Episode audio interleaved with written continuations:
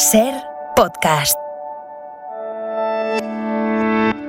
Estás escuchando Acontece que no es poco y yo soy Nieves con Costrina, la que te lo cuenta. Un podcast de historia para conocer, para entretenerse, para criticar, para cotillear y para lo que se tercie. Que disfrutes del episodio.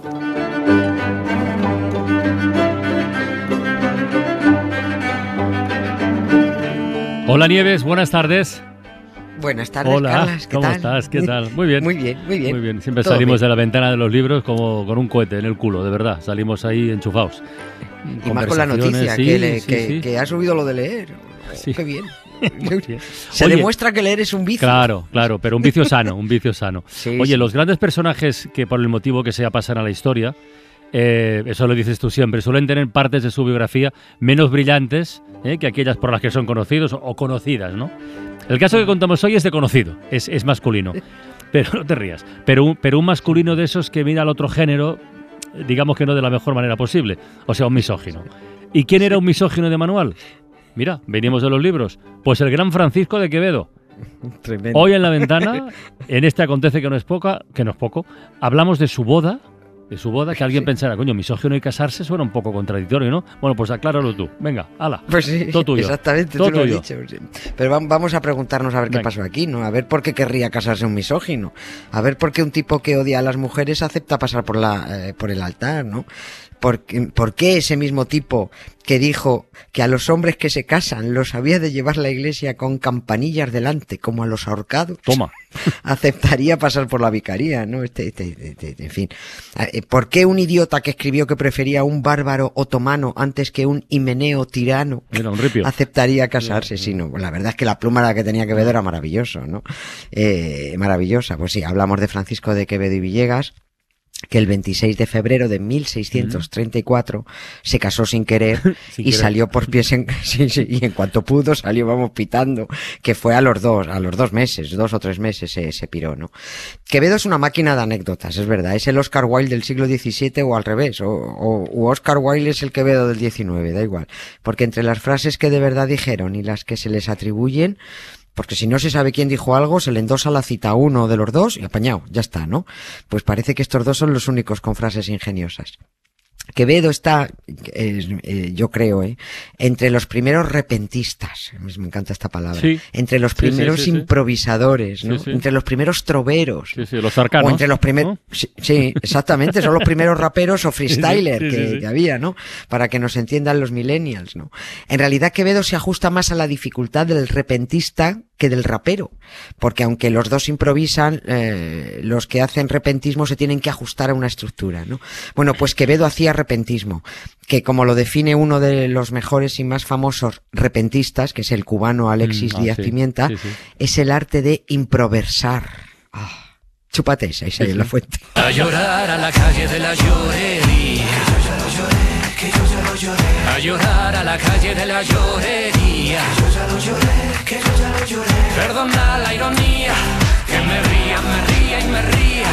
Pero esa penita no fue mía. Yo ya la lloré, yo ya la lloré. Vamos a ver, quizá no haya una explicación concreta para la misoginia de Quevedo, pero sí tiene que haber alguna para que se casara, ¿no? Sí, claro, sí, sí. Y tiene, y tiene que ver con, con su actividad menos conocida, la de diplomático, la de funcionario Mm. real, ¿no?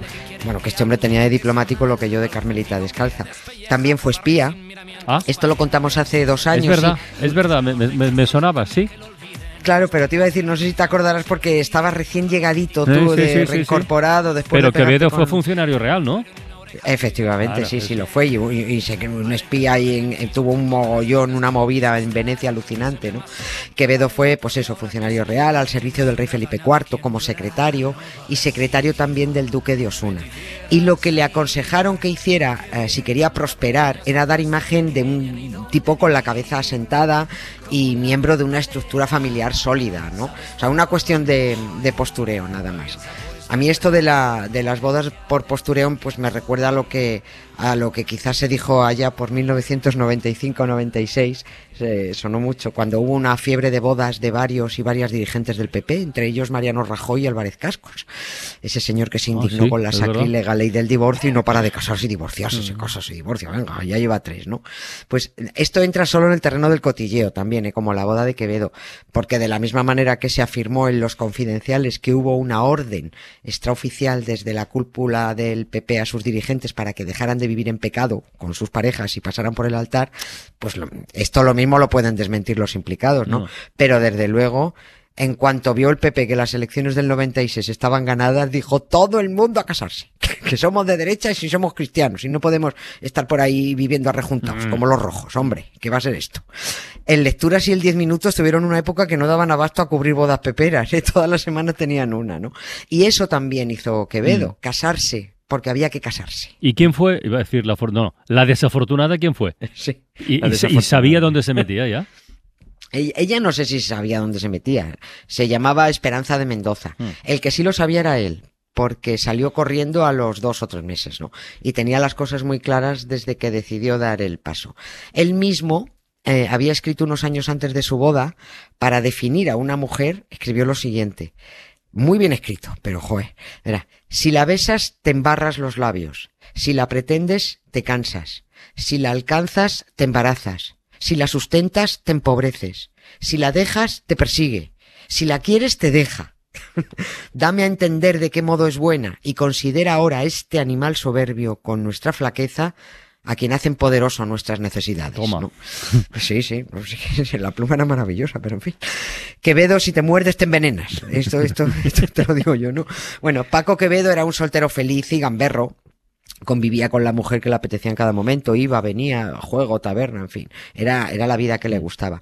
Pero hacía dos años que era secretario del rey Felipe IV y empezaron a comerle la oreja con eso de que tenía que mantener las formas. En realidad la, la que le comió la oreja fue la mujer del duque de Medinaceli a su marido, al duque, para que a su vez el duque se la comiera a, a Quevedo, ¿no?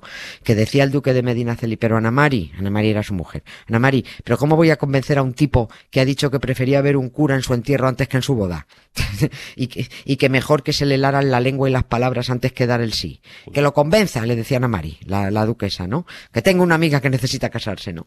Y el duque de Medinaceli, por no ir más a su mujer, pues, parece, bueno, pues convenció a Quevedo para que, para que se casara.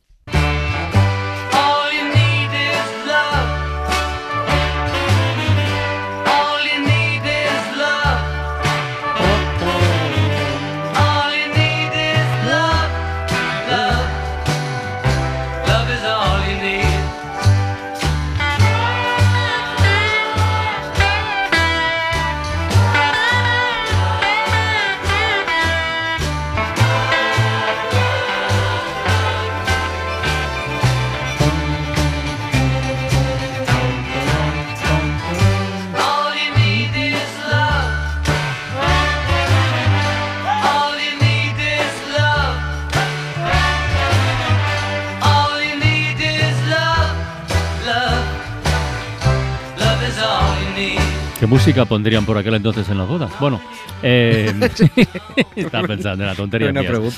Oye, eh, ¿y se sabe cómo fue la boda? ¿Dónde fue de entrada? A ver, mm, se, sabe, fue en, en, en Cetina, en un pueblo de, de Zaragoza, ¿no? Se sabe todo lo que toca a la parte oficial porque existe certificado de Ah, matrimonio. bueno, claro. Sí, sí. Sí, lo conserva el archivo histórico del Museo del Ejército. ¿Qué dices tú? ¿Por qué está en el Museo del Ejército la partida de matrimonio de Quevedo, no? Pues porque fue una boda manu militari. Yo sé, no. No, bueno, en realidad llegó procedente, llegó al Museo del Ejército procedente de una colección privada, ¿no? Por ese certificado sabemos que en el libro de matrimonios de la iglesia de San Juan Bautista de la villa de Cetina, diócesis de Tarazona, en Ujú. Zaragoza, está certificado que el cura Francisco Martínez casó a Francisco de Quevedo con Esperanza de Mendoza y con otros dos curas testigos que se llamaban también Francisco, uno y Juan. Aquí todo el mundo se llamaba Sí, sí, Francisco. los como los franceses, sí. como los franceses, todos se llaman François, ¿no? Pues aquí también. Y también consta que no se celebró misa nupcial. Así que, mm, como solo conocemos el dato documental, el resto que solo podemos imaginarlo, hasta la música que pusieron, ¿no? que pondría? Yo qué sé, pues ninguna. Y está claro que esa boda no fue una fiesta. eh, O sea, te casa un cura a la fuerza, con otros dos curas de testigos, en el pueblo de tu novia, a la que solo has visto una vez en tu vida, viuda, con dos hijos, 50 años. Ya ves tú. Eso sí, la mujer iba bien de patrimonio, ¿no? Quevedo debió entrar en la parroquia pues con una pinza en la nariz. Y lo mismo Esperanza entró con otra, seguramente, ¿no? Fue un apaño para que la vecina de Cetina saliera de la viudez y Quevedo entrara en la formalidad, ¿no? Que esto era una tontería. Además, porque Felipe IV, el rey, a- a quien- al servicio de quien estaba Quevedo, pues no le iba a pedir cuentas de si estaba o no casado. Bastante tenía el, el rey con recolectar novias, que tuvo un tío que tenía 30 amantes, que se cree que dejó más de 50 bastardos, como para vigilar si Quevedo se casaba o no. Eso daba lo mismo, ¿no? La que enredó todo fue la mujer del duque de Medinaceli, la, la, la Namari. Sí, sí, ya lo has mencionado antes, ¿eh? Oye, ¿y, y qué clase de boda fue esa en una, en una iglesia? Si dices que no se celebró misa nupcial. ¿Qué En- pasa? bueno, ¿El espacio tenía que ser ese o cómo va eso? Sí, sí, tenían que ser con curas, pero lo de la misa no. A ver, esto es una cosa que se hacía mucho en los siglos XVI y XVII. Por eso en los certificados de estos matrimonios se, se encabezaban diciendo, también lo pone en el de Quevedo, ¿eh? ponía servata forma concili trini, ¿eh? que no es el concilio de la Trini, A ver, era el concilio de traduce. Trento. El concilio de Trento. O sea, según fórmula, eh, servata forma concili trini, o sea, según fórmula establecida en el concilio Mm. de Trento, por la cual se podían celebrar matrimonios con la simple aceptación de los contrayentes sin necesidad de dar la turra con una, con una misa. Pues eso no está mal, ¿no? ¿O no, no, estaba no, no, Está bien, está bien por un lado porque te, porque te ahorras el peñazo, pero eh, por un, tenía que ser en la iglesia porque tenía que controlarlo la, la autoridad Ya. eclesiástica. Aquí lo importante es que la iglesia controlara esas, esas uniones, ¿no? Y por cada boda, dinero a la buchaca, Ya. ¿no?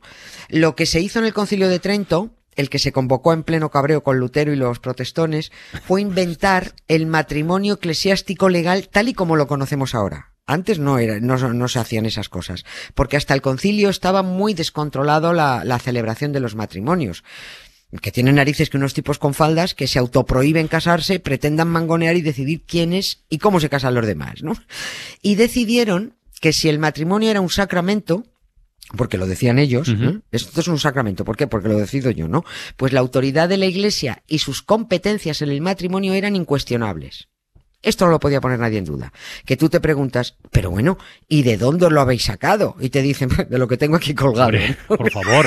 Perdón, esto no lo has oído, esto es lo que llama el mundo today el participio Ah, escrotal. no, no, no, no, no lo había oído, pero no me extraña en ellos. Sí, el participio No, es esto lo que tengo aquí colgado. Bueno, por supuesto, quien les recordara a los mangoneadores eh, esto de los matrimonios, que San Agustín dijo que un concubinato duradero equivalía a un matrimonio y que vivir juntos nunca fue pecado hasta que se lo inventaron, bueno, pues por supuesto la iglesia te mandaba a pastar, ¿no? Y como también se recogía en el mismo concilio de Trento, si alguno dijere que las causas matrimoniales no pertenecen a los jueces eclesiásticos, sea excomulgado.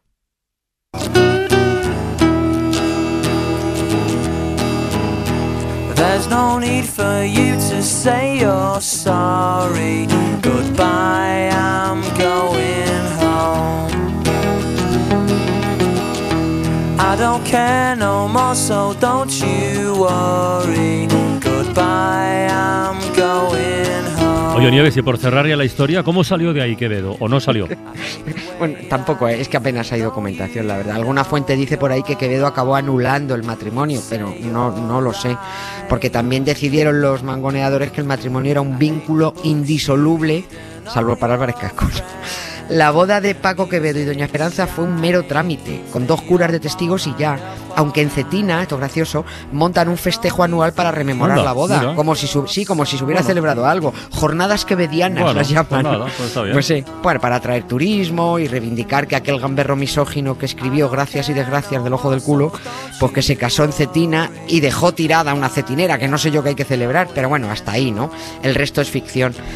Que Bebo, como lo llamaba Góngora, volvió a sus tabernas a fumar, a beber más que fumaba, a sus chicas y a su misoginia, que es, lo, con- es con lo que disfrutaba él.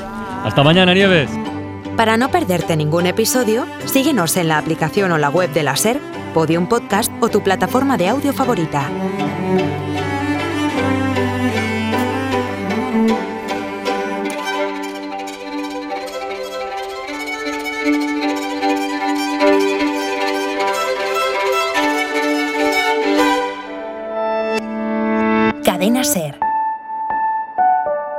La radio.